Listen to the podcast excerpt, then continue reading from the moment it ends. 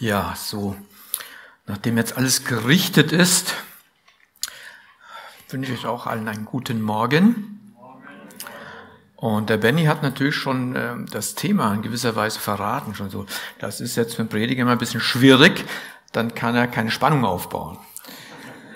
Ähm, trotzdem äh, sind einige gespannt, haben das auch vorher gesagt. Und ich muss schon sagen, für dieses Thema, ich fühle mich jetzt nicht wirklich so würdig, über dieses Thema zu sprechen. Und ich habe mir es auch nicht selbst ausgesucht. Dazu sage ich gleich nochmal, wieso das so ist. Ähm, zum einen ist ja heute der letzte Ferientag, oder praktisch letzte Freitag. Morgen fängt die Schule wieder an. Die Eltern sind glücklich wahrscheinlich, äh, Alltag beginnt und die meisten Kinder ja auch, Freunde wieder zu treffen und ähm, ja, wieder ein bisschen Alltag zu haben.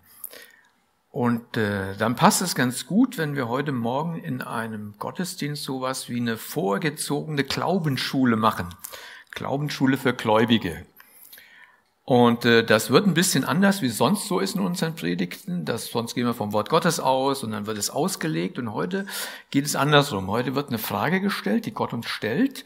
Und dann wird sie vom Wort Gottes her beantwortet werden.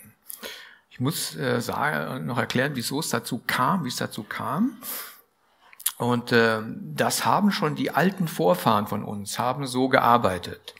Und zwar haben unsere Glaubensväter und Glaubensmütter haben sich ja überlegt, wie kann ich den Glauben vermitteln? Da mussten sie sich überlegen, wie mache ich das denn? Und damals in der Zeit, äh, als die wenigsten Menschen lesen und schreiben konnten, mussten sie sich was überlegen.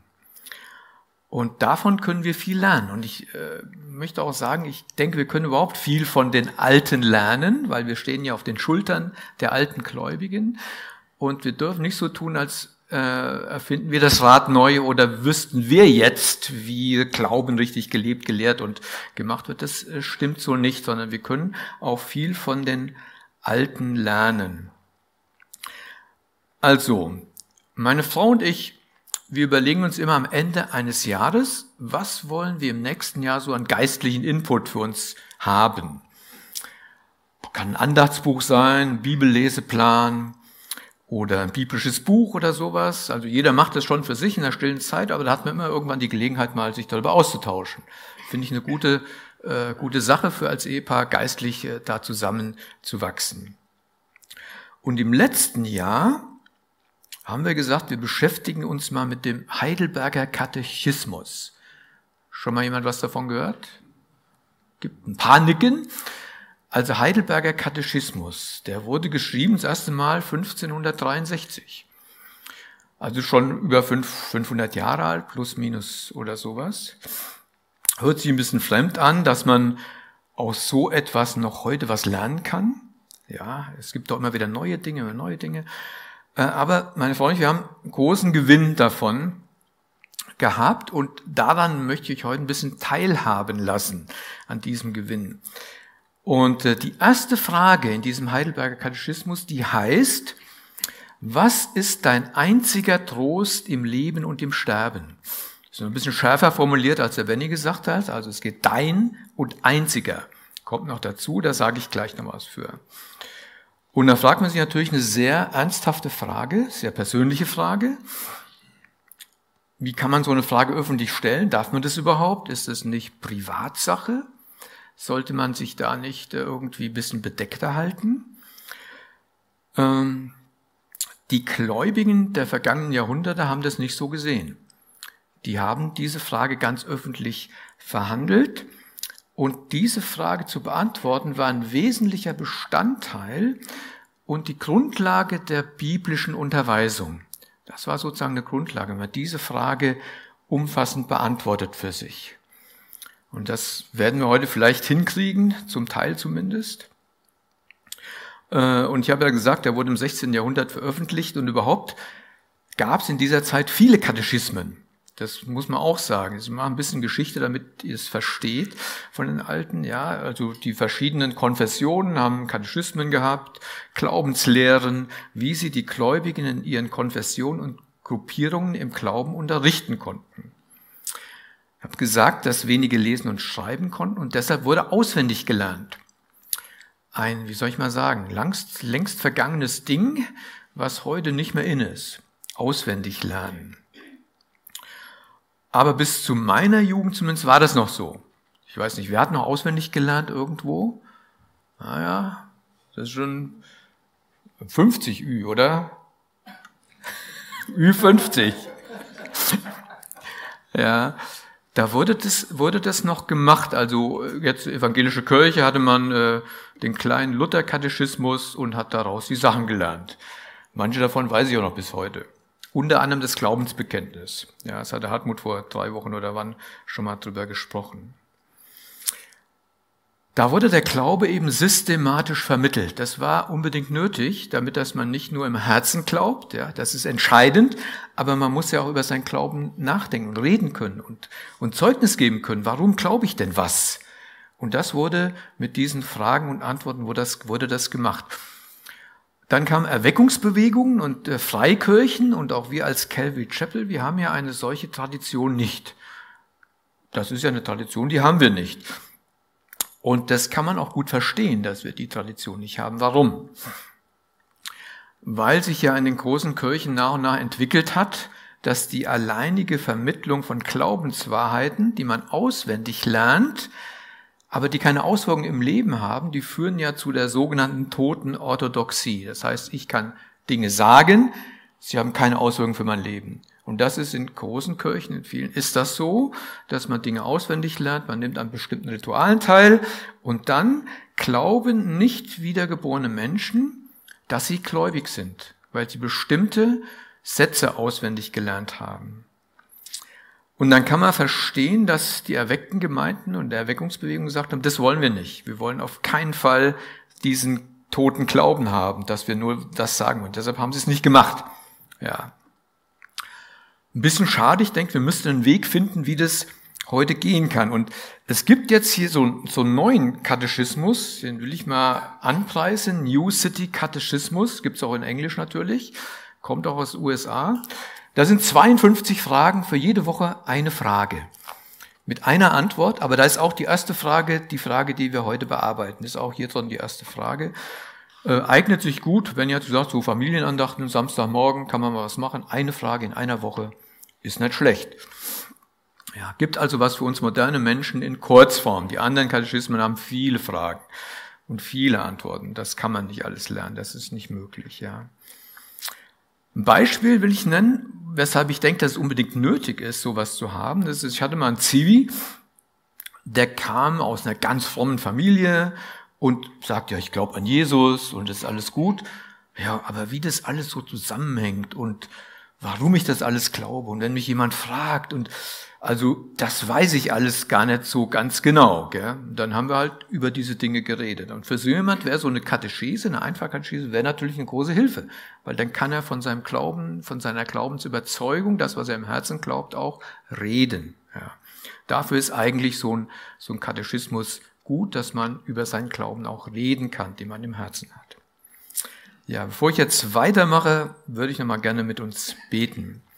Herr Jesus, wir danken dir dafür, dass du derjenige bist, der uns unterweist, ja, in dem, was wir glauben sollen, was für uns gut, was für uns wichtig ist und was uns alleine hilft in diesem Leben und auch über das, dieses Leben hinaus, Herr. Und wir danken dir, dass du da auch weise Glaubensväter, Glaubensmütter bereit gemacht hast, sich diesen Fragen zu stellen, die du auch uns stellst, ja, die du uns heute stellst, die du jeder Generation immer wieder neu stellst, dass wir sie so beantworten, Herr, dass wir von dir einen Gewinn davon haben. Ja, Amen. Genau, ja, wir befinden uns ja sozusagen in einer sehr schwierigen Zeit. Das stellen wir alle fest. Zweieinhalb Jahre Ukraine, äh, Pandemie oder noch länger, Ukraine-Krieg, ja äh, Seuche, ja, wir waren so, so stark betroffen von solchen Dingen wie noch nie in unserem Leben. Das macht uns Angst. Viele Menschen haben Angst. Viele Menschen sind gestorben, viele Menschen sind krank geworden. Äh, wir haben alles erlebt, Schul Schulschließungen, äh, Isolation von Menschen, ja. Sowas haben wir noch nie erlebt in den letzten Jahren, gerade wir in unserer westlichen Welt, und es macht uns große Angst. Und wir fragen uns ja, was kann uns denn trösten in dieser schwierigen Zeit? Was, was hilft uns denn? Was hilft uns denn? In den letzten Jahren Und Jahrzehnten ging es uns ja immer viel besser, immer besser, immer besser, immer mehr. Ja, das kenne ich ja auch. Toller Wohlstand, das ist alles super. Und auf einmal sind wir mittendrin. Mittendrin sind wir in diesem Wahnsinn, was wir alles hören jeden Tag. Also da gab es jetzt so ein Wort, habe ich vergessen leider, dass man äh, Nachrichten überdrüssig wird. Da gibt es einen englischen Begriff für keine Ahnung was, dass man einfach Nachrichten nicht mehr hört, abschaltet, weil man sagt, das kann man doch gar nicht mehr ertragen, was da auf einem einprasselt. Das macht mir so eine Angst, das zieht mich so runter. Angst um das eigene Leben, um die Existenz, ja, um die Großeltern, Urgroßeltern. Was gibt uns Halt in so einer Situation? Wer kann uns trösten, wenn alles trostlos um uns herum erscheint? Wer kann das tun? Wie kann das geschehen? Ja. Wo finden wir Trost? Was stärkt uns den Rücken? Wer macht uns Mut und wer trägt uns durch? Was ist dein einziger Trost im Leben und im Sterben? Die Frage müssen wir uns auch genau angucken, um auch die Antworten geben zu können. Da steht am Anfang was. Das ist, habe ich gesagt, sehr clever, als ich das gelesen habe. Warum? Weil wenn am Anfang stehen würde, wer ist dein einziger Trost im Leben und im Sterben, was würden wir antworten? Jesus Christus. Und was würden wir dann machen? Haken dran, fertig. Wir würden nicht mehr drüber nachdenken, sondern ist alles klar. Die richtige Antwort gegeben, Jesus Christus. Also mit diesem Was ist man schon herausgefordert, sich ernsthaft und tiefgehend mit dieser Frage zu beschäftigen. Was bedeutet das wirklich in meiner Beziehung zu Jesus Christus? Was ist das, ja? Ähm, und es ist wichtig, dass wir uns in Frage stellen lassen. Wir werden dadurch in Frage gestellt. Wir werden in Frage gestellt. Wir sollen ja, Selbstgerechtigkeit ablegen und Selbstgefälligkeit ablegen und sollen uns in Frage stellen lassen, weil Gott ja an uns arbeiten will. Und Gott hat ja, wenn man das Wort Gottes betrachtet, von Anfang an auch mit Fragen gearbeitet. Erste Buch Mose. Was war die erste Frage? Wo bist du, Adam? Nächste Frage war, wer hat dir gesagt, dass du nackt bist? Zum Kain hat er gesagt, wo ist dein Bruder Abel? Was hast du getan? Und werden darauf Antworten gegeben? Werden keine Antworten gegeben. Die Fragen werden gestellt und die Schuld und die Sünde von Adam und Kain werden oft, treten oft offen zutage. Ja, Fragen, sich in Frage stellen zu lassen. Das nächste Wort in der Frage heißt ja dein. Was ist dein? Ähm, hier drin steht unser, aber dein finde ich ein bisschen schärfer. Dein heißt ja, hier wird nicht abstrakt über Gottes Wesen diskutiert oder gesprochen, sondern hier bin ich ja persönlich gefragt. Also der Zeigefinger, was ist dein, mein? Was ist dein einziger Trost, ja? Das heißt ja, ich muss mich darüber, muss mir darüber Gedanken machen, wie lebe ich? Wie gehe ich mit anderen Menschen um? Was ist der Inhalt meines Lebens? Gott stellt also diese persönliche Frage an uns und sagt, was ist dein einziger Trost im Leben und im Sterben? Sag du mir, was dir wichtig ist im Leben, worauf du deine Hoffnung setzt, ja, was dich hält. Und dann wirst du erfahren, wer du wirklich bist, wenn du diese Frage beantwortest. Und dann kommt noch so ein unangenehmes Wort, da steht einzige. Was ist der einzige Trost? Das fand ich auch steil, als ich das gelernt. Denke ich, was ist das? Ich konnte mir das nicht erklären. Was ist der einzige Tod? Es gibt doch viele verschiedene Möglichkeiten. Aber hier steht, was ist dein einziger Trost? Das heißt, es ist nichts anderes nötig, wenn ich dieses einzige habe.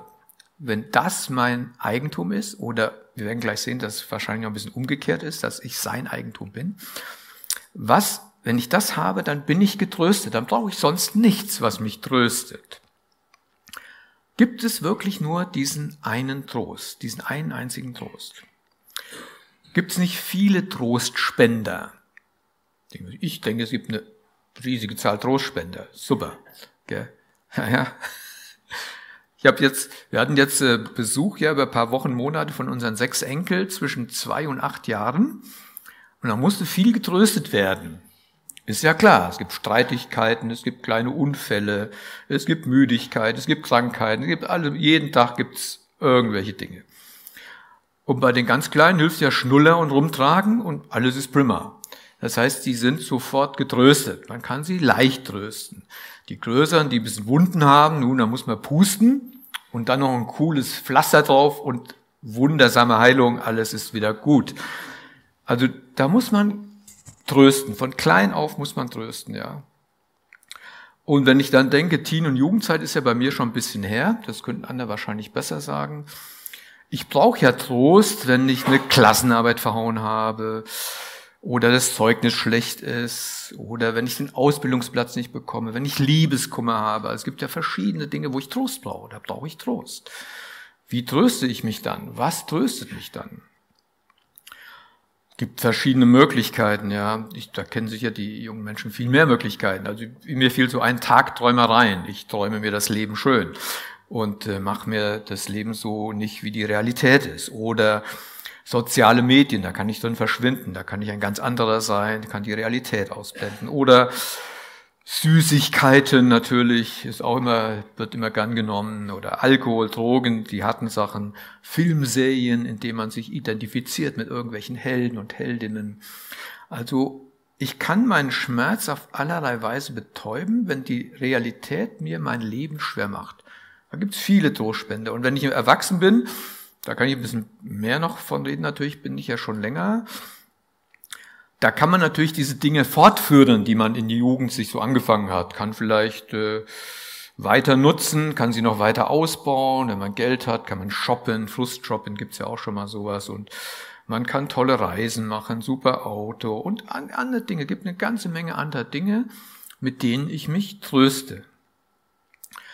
Und ich kenne das auch alles. Also ich rede nicht so, dass ich sage, ich bin da, äh, ich kenne das alles, ich kenne das alles. Ja, und jetzt will ich auch nicht sagen, dass diese Dinge grundsätzlich schlecht sind. Das will ich gar nicht sagen. Und trotzdem kann jetzt ja schon mal jeder ein bisschen anfangen, in sich zu überlegen, ja, womit tröste ich mich denn eigentlich? Was ist denn bei mir so? Sind denn meine Tröster, wenn Dinge schiefgelaufen sind? Die hat jeder. Ist ja klar, ist menschlich. Und all diese Tröster wie ich sie gerade genannt habe, diese haben natürlich mindestens einen Haken. Mindestens einen. Einmal können sie mir schaden, im Überfluss ist klar. Sie sind teuer meistens. Sie werfen mich auf mich zurück. Ja.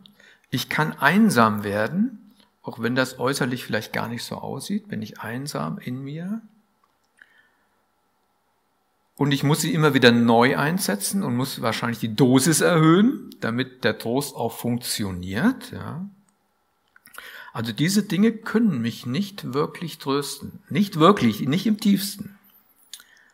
Was ist denn dann unser einziger Trost? Was ist das denn?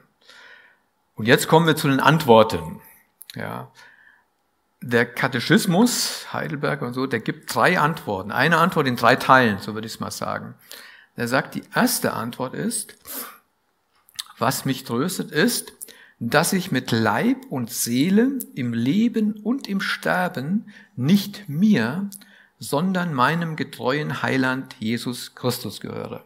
Ich sag's nochmal, dass ich mit Leib und Seele im Leben und im Sterben nicht mir, sondern meinem getreuen Heiland Jesus Christus gehöre. Also da wird eine Besitz Anzeige gemacht. Das heißt, wenn ich das, wenn mir das klar ist, dass ich diese innige Beziehung habe, dass ich Jesus gehöre, dass er mein Besitzer ist, das tröstet mich, weil das ist ja eine große Sicherheit. Der umgibt mich ja mit allem, was ich brauche.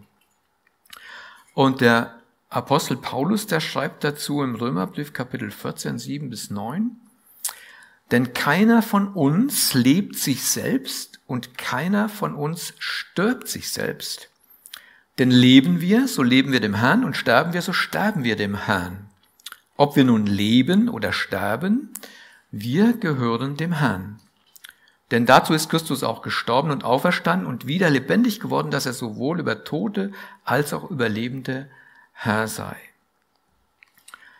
Also Niemand lebt sich selbst, niemand stirbt sich selbst, sondern ob ich lebe oder sterbe, ich gehöre dem Herrn. Also nicht der Herr gehört mir, sondern ich gehöre dem Herrn. Das ist ein wesentlicher Unterschied. Das müssen wir immer wieder klar haben für uns. dass wir da auch nicht so ein Gegenüberstehen haben. Also ich lebe auf dieser Erde und der Herr unterstützt mich immer und hilft mir immer und hilft mir irgendwie durch, sondern ich gehöre dem Herrn. Er besitzt mich. Er besitzt mich, ja. Und ich gehöre mit Haut, ihm mit Haut und Haaren. Und das konfrontiert uns natürlich uns selbst mit unserer menschlichen Selbstbezogenheit und unserer Egozentrik. Diese Absolutheit, ja, ob wir leben oder sterben, wir gehören dem Herrn. Wir gehören ihm allein. Und es macht ja auch manchen von uns Angst. Also gerade wir in unserer Individualismus, Freiheitsdenken, was, ich gehöre jemand? Das kann doch gar nicht sein. Ich bin doch frei in meinen Entscheidungen, in all meinen Dingen, aber ich gehöre Jesus, ich gehöre ihm. Das ist schon eine, eine steile Aussage. Und jetzt erzähle ich eine Anekdote, die, die die Bindungsangst von uns Menschen zeigt. Und zwar so vor 10, 12 Jahren gab es ein junges Paar, die heiraten wollten. Haben auch geheiratet und wir haben ihnen ein paar alte Möbel gegeben, waren Studenten, sind heute schon eben so lange warm, haben vier Kinder, haben ein gutes Zeugnis, wohnen nicht hier, sind engagierte, gläubige Menschen. Und als ich den jungen Mann nach ein paar Monaten fragte, nach dem Verhalten, dann sage ich, gut, und so, wie ist es denn, so verheiratet zu sein? Sagte er, ja, weißt du, es war schon ganz schön komisch, dass so eine Frau 24 Stunden Zugriff auf mich hat. Also die Antwort dachte ich mir gut, das war jetzt nicht romantisch oder so. Gell? Das ist ein sachlicher Mensch, also der hatte das so erlebt. Er sagt, ich habe mehr Freiheit, Individualismus, plötzlich ist da so eine Frau, die hat Zugriff auf mich, immer, Tag und Nacht. Ich glaube, die haben das jetzt alles geklärt im Laufe der Zeit, wie, wie viel und wer wann äh, Zugriff haben kann. Aber ähm, das zeigt schon ein Stück weit auch von unserer Angst, von unserer Bindungsangst, gell? dass man äh, da auch ein bisschen Vorbehalt hat. Jesus gegenüber ist natürlich ganz anders. Das ist ja keine gleichberechtigte Partnerschaft in diesem Sinne, sondern es ist eine Abhängigkeit. Ich bin zu 100 Prozent von Christus abhängig. Wenn ich das nicht bin, dann muss ich mit meinen Dingen allein klarkommen. Dann tröstet mich nur meine kleinen Tröster, aber nicht Christus. Also ich bin 100% von Christus abhängig. Und das müssen wir auch immer wieder klar für uns sehen. Wir sind so wie die Ertrinkenden, denen der Retter ein Seil zuwirft und uns rauszieht. Ja. Wir können uns festklammern. Er ist unser Retter und wir können deshalb nur ihm gehören. Nicht uns selbst, sondern wir gehören ihm. Diese Wahrheit immer wieder neu im Leben zu haben, wieder neu im Herzen zu haben, das sage ich mir jetzt auch schon das ganze Jahr über. Ja äh, war ja die erste Frage, war im Januar dran. Gell? Also immer wieder beschäftigt die mich. Und ich denke, ja, das habe ich gar nicht. Ja, das habe ich gar nicht. Will ich aber wieder haben. Will ich haben. Ja? Diese Abhängigkeit, diese hundertprozentige Abhängigkeit. Ja. Das heißt also, wir oder alle wiedergeborenen Menschen, die gehören mit Leib und Seele, Herz und Geist unserem Heiland. Warum ist das so? Warum ist das so? Jetzt kommt die zweite Antwort, zweiter Teil der Antwort.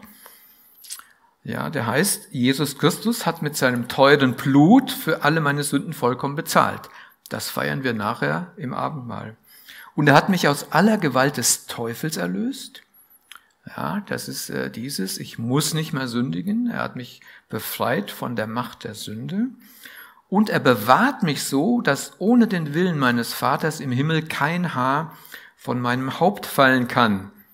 Ja, das alles zu meiner Seligkeit dienen muss. Ja, ein bisschen altes Deutsch, aber ähm, also das heißt schon, dass ich im Leben von meinem Herrn bewahrt werde. Also kein Haar kann von meinem Kopf fallen, ohne dass der Herr es nicht weiß. Das heißt, alles, durch was ich durch muss, das weiß der Herr. Und er ist da und er hat mich aus allem erlöst. Er hat mich aus allem erlöst, aus Schuld und Sünde und auch vom Tod. Der Apostel Petrus schreibt dazu in seinem ersten Brief, äh, Vers 18 und 19, denn ihr wisst ja, dass ihr nicht mit vergänglichen Dingen, mit Silber oder Gold losgekauft worden seid, aus eurem nichtigen, von den Vätern überlieferten Wandel, sondern mit dem kostbaren Blut des Christus als eines makellosen und unbefleckten Lammes.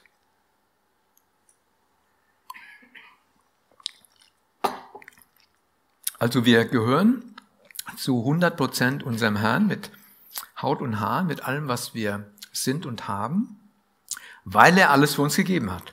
Er hat ja, uns losgekauft. Das ist so das Zentrum von Gottes Handeln in Christus an uns Menschen. Das feiern wir immer wieder, auch heute wieder im Abendmahl, dieses Handeln. Jesus Christus hat für uns der Schuld bezahlt, die wir durch unseren Ungehorsam auf uns geladen haben und jeden Tag wieder auf uns laden. Ich lade jeden Tag Schuld auf mich. Das kann ich kaum ertragen, muss ich schon sagen. Also in mir, das kann ich kaum ertragen, dass es so ist. Aber es ist einfach so. Es ist wirklich so. Und wir sind zahlungsunfähige Schuldner. Ja, wir sind zahlungsunfähige Schuldner und wir sind jetzt befreit von dieser Last. Und wer sich schon mal verschuldet, verschulden musste oder verschuldet hat, der weiß ja, was das für eine große Last ist.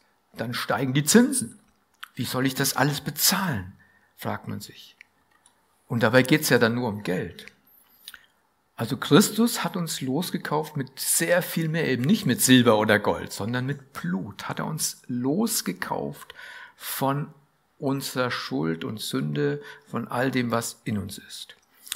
Und das ist eben keine billige Gnade, sondern es ist eine sehr teure Gnade und dadurch auch kein billiger Trost, sondern das ist ein großer Trost. Immer wenn ich das weiß und klar, ich bin frei von Schuld und Sünde, von der Macht der Sünde und ich erhalte Vergebung von meiner Schuld, das tröstet mich sehr, dass das unendlich geht. Dass es nicht einmal ist, jetzt reicht's mir, sagt der Herr, sondern es geht immer weiter, ja. Also das Kreuz ist sozusagen das Werk Gottes in Christus an uns. Und das Kreuz, das ist eben unser Trost. Das ist unser tiefster Trost. Dieses Kreuz. Das müssen wir im Glauben fassen und immer wieder festhalten, dass Christus für uns bezahlt hat und dass er so sehr für uns bezahlt hat, dass wir an Ostern die Auferstehung feiern und uns daran freuen können am ewigen Leben. Das ist unser Trost. Der dritte Teil der Antwort lautet, Darum macht er mich auch durch seinen Heiligen Geist des ewigen Lebens gewiss und von Herzen willig und bereit, fortan ihm zu leben. Lese ich nochmal. Darum macht er mich auch durch seinen Heiligen Geist des ewigen Lebens gewiss und von Herzen willig und bereit, fortan ihm zu leben. Das heißt also, jeder Gläubige, der vom Heiligen Geist erfüllt ist, der hat die Gewissheit des ewigen Lebens. Das finde ich total toll. Und ich habe als junger Mensch, weiß ich noch, wenn große Schwierigkeiten kamen oder was weiß ich, was alles war, dann konnte ich immer denken, ah, letztendlich kann dir ja nichts passieren, weil du hast ewiges Leben. Das muss ich sagen, je älter ich werde, desto weniger denke ich das. Habe ich das gedacht oder habe ich das verinnerlicht? Aber das, da muss man wieder zukommen. Ich habe ewiges Leben. Das tröstet mich über alles hinweg. Da kann mir ja nichts geschehen. Ja, was kann mir geschehen? Nichts kann mir geschehen. Ich werde bei Christus sein, im Leben hier und im Sterben. Und äh, Paulus schreibt in den Epheserbrief nochmal über den Heiligen Geist auch, in ihm seid ihr, nachdem ihr das Wort der Wahrheit, das Evangelium eurer Errettung gehört habt, in ihm seid auch ihr, als ihr gläubig wurdet, versiegelt worden mit dem Heiligen Geist der Verheißung. Ja, der das Unterpfand unseres Erbes ist bis zur Erlösung des Eigentums zum Lob seiner Herrlichkeit. Ganz komplexe Sätze, aber es sagt aus, der Heilige Geist ist unser Unterpfand, unser Angeld, er gibt uns die Gewissheit unserem Geist, in unserem Inneren, dass wir einmal Erben werden im Reich Gottes, dass wir Erben sind im Reich Gottes.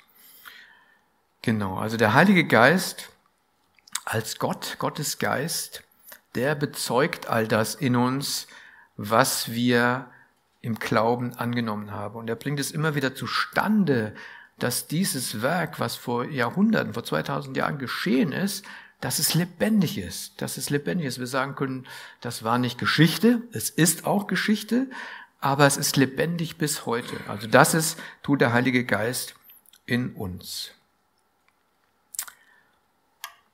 Ja, wir Menschen brauchen Trost. Immer wieder im Leben brauchen wir das.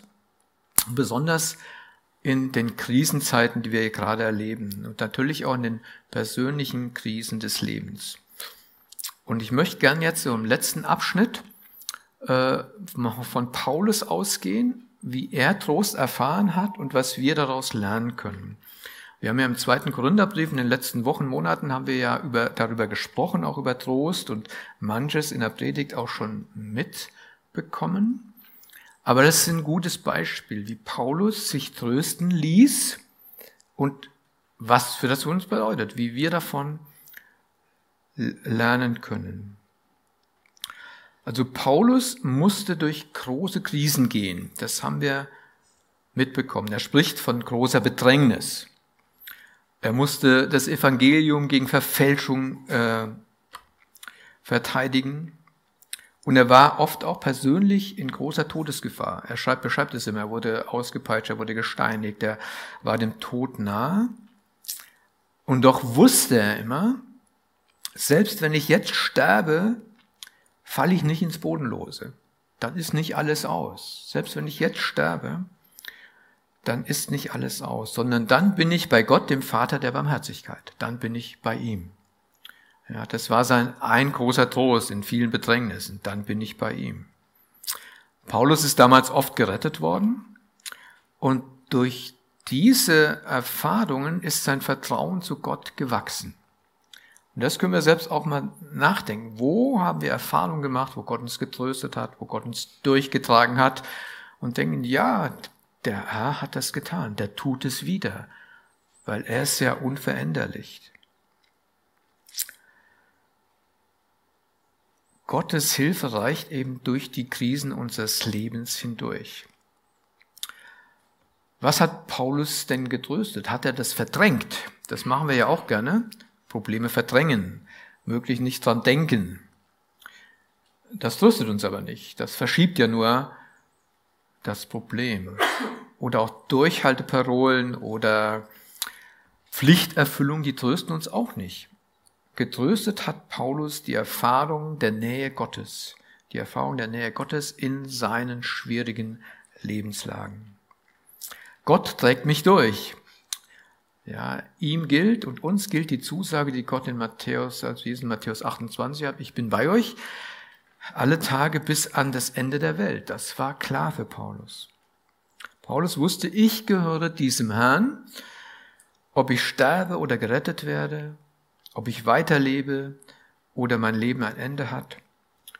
Ich gehöre diesem Herrn. Das hat ihn getröstet. Und Paulus hatte auch diesen Trost über den Tod hinaus. Und das ist, glaube ich, ein ganz, ganz wichtiger Punkt, dass wir uns davon, ja, davon be, beherrschen lassen. Ja, dass wir uns von solchen Gedanken beherrschen lassen.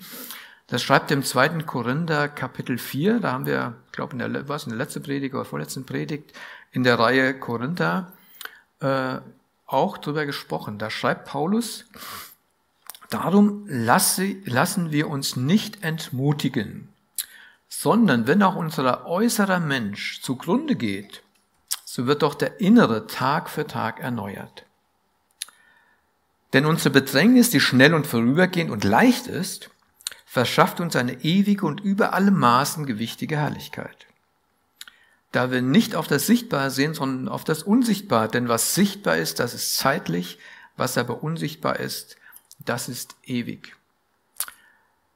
Also das sind wichtigste Sätze, will ich mal sagen. Ja, wir sind ja viele junge Menschen hier, aber das gilt natürlich für jedes Lebensalter. Also wir setzen unheimlich viel ein für das Sichtbare. Unheimlich viel. Also es dreht sich bei uns ja fast alles nur um das Sichtbare. Ja, was wir alles tun, um äh, unsere Existenz zu sichern, um unser Leben zu gestalten, um das alles zu machen. Gedanken, die drehen sich über, über das Sichtbare. Ganz viel drehen sich die Gedanken nur über das Sichtbare. Da sagt der Paulus aber, gut, wir sehen nicht auf das Sichtbare, sagt uns sie, sondern auf das Unsichtbare. Das heißt also, die Energie zu verwenden, auf das Unsichtbare zu sehen. Wie immer das geht, gell? was unsichtbar ist, kann man nicht sehen. Das ist ja, ist ja unsichtbar. Aber auf dieses, äh, auf diesen Aspekt der Ewigkeit, der Ewigkeit zu sehen, den Ewigkeit in unseren Herzen, dass es der Raum gewinnt, das Sichtbare weniger Raum gewinnt, aber das Unsichtbare, denn das Sichtbare ist zeitlich, das vergeht. Alles vergeht. Ich besuche ja oft alte Menschen im Altenheim und wer da lebt, ich meine, was bleibt übrig? Krass gesagt, drei blaue Säcke. Das ist das Sichtbare. Ja. Und wenn keiner ein unsichtbares, eine unsichtbare Hoffnung hat, dann ist das schon Verzweiflung pur. Ja, weil es bleibt nichts mehr von dem Sichtbar. Sondern nur das Unsichtbare, was mich trägt, das kann mich tragen. Das kann mich trösten, ja, über den Tod hinaus. Wenn es mir, wenn ich eine schwere Krankheit habe, wurde Paulus oftmals Verfolgen ausgesetzt werde. Ich habe Hoffnung über den Tod hinaus. Mein Leben mit Christus hat Zukunft. Egal in welcher Lebenslage ich bin, egal in welchem Zustand ich mich befinde, ich habe Zukunft. Ich habe immer Zukunft. Das tröstet mich, dass mein Leben eine Zukunft hat. Meine Frau und ich, wir haben jetzt überlegt, wir, gehen ja so auf den letzten also ich bin ja schon Rentner, Sie noch nicht ganz. Wie wollen wir denn unser Leben gestalten? Das Tolle ist doch, wir haben Zukunft. Wir können so lange unser Leben gestalten, bis wir beim Herrn sind. Und können immer mit der Zukunft leben. Also als gläubige Menschen kann man immer mit der Zukunft leben. Da braucht man nicht sagen, wie eine Arbeitskollegin so, ja, den letzten Abschnitt meines Lebens will ich irgendwo im Warmen verbringen. Kann man sagen. Hat aber keine Zukunft, weil sterben wird sie so oder so. Wenn ich die Zukunft nicht habe, über den Tod hinaus, hilft mir nichts, es hilft mir alles nichts, nichts tröstet mich, wenn ich diese Hoffnung nicht habe. Ich muss also nicht entmutigt sein als Gottes Kind in diesem Leben. Ja, Gott bewahrt mich, dass ohne den Willen des Vaters nichts, kein Haar von meinem Kopf fällt. Ja, wer diese Wahrheit im Herzen festhält, ich habe Hoffnung und Zukunft über den Tod hinaus, der erfährt einen sehr großen Trost denn er weiß, was er jetzt so ein bisschen alle Ewigkeit beim Herrn Jesus sein wird. Noch ein paar Gedanken, wie wir uns konkret trösten lassen können, jetzt in unserem Erdendasein, im Erdenleben. Ähm, da glaube ich, eins ist ganz wichtig, die Nähe Gottes zu suchen natürlich, ganz besonders dann, wenn wir Trost brauchen. Und diesen Trost finde ich, wenn andere Menschen, andere Geschwister ja, mir Gottes Wort zusprechen, mit mir und für mich beten. Und deshalb ist es auch wichtig, finde ich es wichtig, dass man in Krisenzeiten, gerade in Krisenzeiten, die Gemeinschaft und die Hilfe der anderen sucht und sich nicht irgendwohin zurückzieht. Das ist sehr wichtig, ja. Bibellesen ist natürlich eine gute Hilfe. Da finde ich das Wort Gottes, was direkt zu mir spricht, ja. Psalm 22, ob ich schon wandere im finstern Tal, so fürchte ich kein Unglück, denn du bist bei mir, dein Stecken und Stab trösten mich. Oder was auch ist im Jesaja 43, das ist auch ein bekannter Vers, fürchte dich nicht, denn ich habe dich erlöst, ich habe dich bei deinem Namen gerufen, du bist mein. Da steht auch alles drin. Ich habe dich erlöst, ich habe dich beim Namen gerufen, du bist mein. Also ich gehöre Christus, weil er mich erlöst hat. Ja. Also das kann das ganze Leben über sehr stark prägen, wenn wir solche Verse in uns tragen, Wort Gottes in uns tragen. Deshalb nochmal, ich bin schon für auswendig lernen. Und meine Frau und ich, wir haben gesagt, nächstes Jahr wollen wir diesen machen, den New City Katechismus, und dann mit dem alten Hirn versuchen, auswendig zu lernen, was man auswendig lernen kann.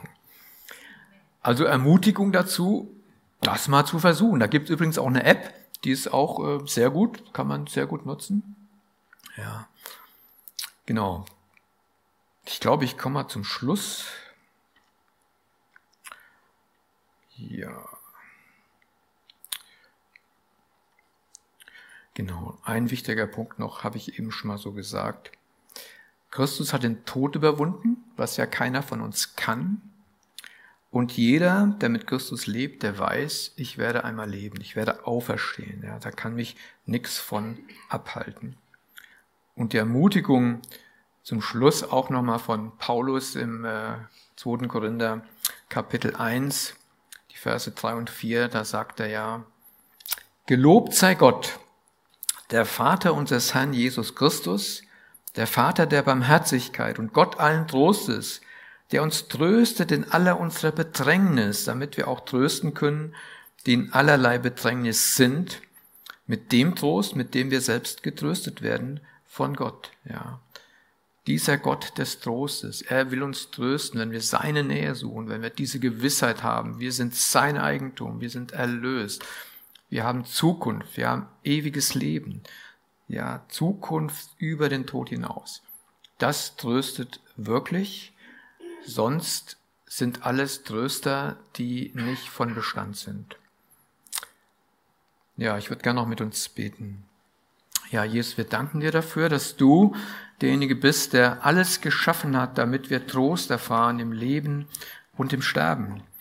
Dass wir getröstet sind bei dir, getrost sind bei dir, Herr, in deiner Nähe, weil wir dein Eigentum sind und weil du uns erlöst hast von Macht der Macht der Sünde und uns Vergebung gibst immer wieder neu und dass dein Geist in uns lebt, der uns gewiss macht, dass wir ewig in der Ewigkeit bei dir sein werden. Wir loben dich und preisen dich dafür. Ja, du bist groß und du bist herrlich. Wir danken dir, Herr. Amen. Ja, jetzt wollen wir gleich Abendmahl feiern. Und äh, da steht hier zum Beispiel auch eine Frage zu drin. Ja, Benny hat mich doch auch gesagt, was ist das Abendmahl, könnte ich ja mal nehmen. Äh, genau, ist eine Frage, was ist das Abendmahl? Das Abendmahl steht, die Antwort, Christus fordert alle Christen dazu auf. Das heißt, alle, die gläubig sind, wiedergeboren sind, eingeladen, am Abendmahl teilzunehmen. Das ist klar. Ja. Der fordert alle Christen dazu auf, in dankbarem Gedenken an ihn und seinen Tod vom Brot zu essen und vom Kelch zu trinken.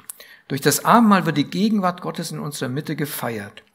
Es führt uns in die Gemeinschaft mit Gott und untereinander und sättigt und nährt unsere Seelen. Außerdem weist es auf den Tag hin, an dem wir mit Christus im Königreich seines Vaters essen und trinken werden. Besser und kürzer kann man es kaum zusammenfassen.